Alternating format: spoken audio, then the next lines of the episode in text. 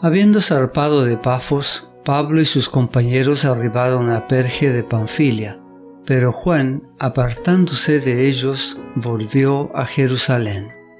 Hechos capítulo 13, versículo 13.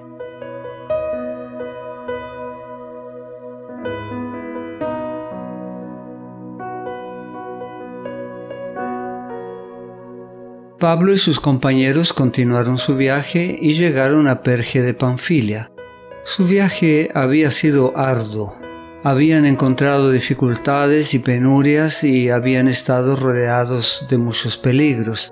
En los pueblos y ciudades que habían visitado, así como a lo largo de los solitarios caminos, habían estado rodeados de peligros visibles e invisibles, pero Pablo y Bernabé habían aprendido a confiar en el poder libertador de Dios. Sus corazones estaban llenos de celo y amor por las almas que perecían. Como fieles pastores en busca de la oveja perdida, no pensaban en su propia comodidad y conveniencia. Olvidándose de sí mismos, no vacilaron frente al cansancio y el hambre y el frío. Solo tenían un objetivo en mente, la salvación de aquellos que vagaban lejos del redil. Pero las dificultades, privaciones y peligros intimidaron a Marcos. El nombre Marcos deriva del latín Marcus y es a la vez su apellido. Hechos capítulo 12 versículos 12 y 25. Su primer nombre era Juan. Hechos capítulo 13 versículos 5 y 13 y el nombre de su madre María, Hechos capítulo 12 versículo 12. Era primo de Bernabé, Colosenses capítulo 4 versículo 10, quien antes había vivido en Chipre, Hechos capítulo 4 versículo 36. Abrumado por el temor y el desaliento, Juan Marcos vaciló en su propósito de entregarse de todo corazón a la obra del Señor no acostumbrado a las dificultades, se desalentó por los peligros y las privaciones del camino.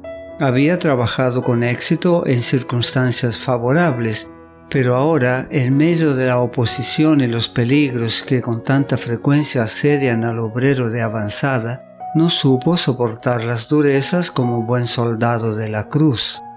Todavía no había aprendido a afrontar con valor los peligros, la persecución y la adversidad.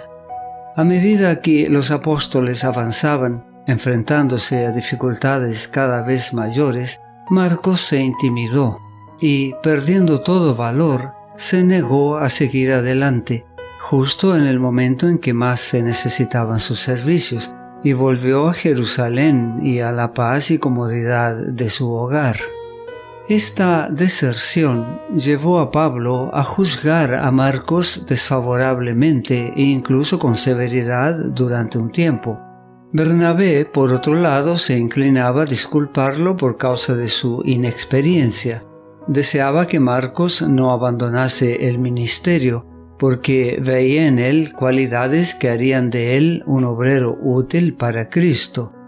Años más tarde, su preocupación por Marcos se vio ricamente recompensada, pues el joven se entregó sin reservas al Señor y a la obra de predicar el mensaje evangélico en campos difíciles. Con la bendición de Dios y bajo la sabia enseñanza de Bernabé, se transformó en un valioso obrero. Más tarde, Pablo se reconcilió con Marcos y lo aceptó como su compañero de trabajo. También lo recomendó a los colosenses como colaborador en el reino de Dios y uno que me ha sido consuelo. Colosenses capítulo 4 versículos 10 y 11. Poco antes de su muerte, Pablo habló de Marcos como uno que le era útil para el ministerio. Segunda Timoteo capítulo 4 versículo 11.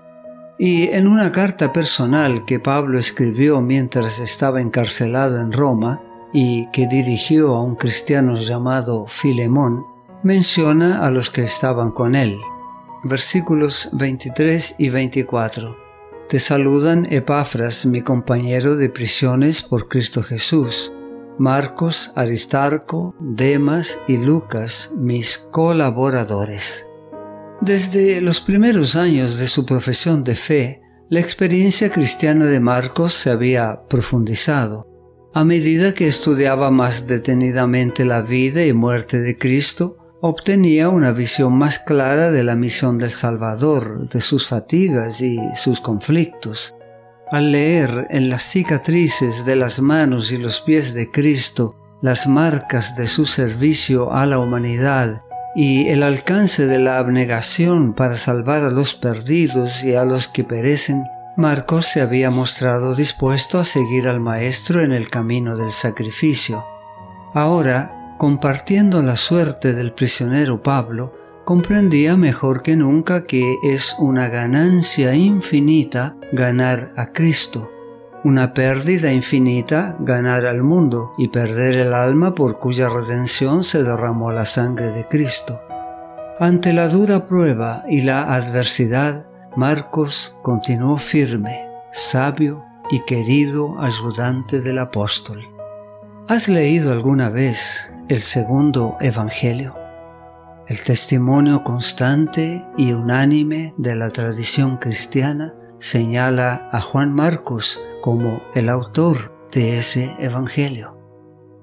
No te pierdas nuestro próximo mensaje. La gracia de Dios sea contigo.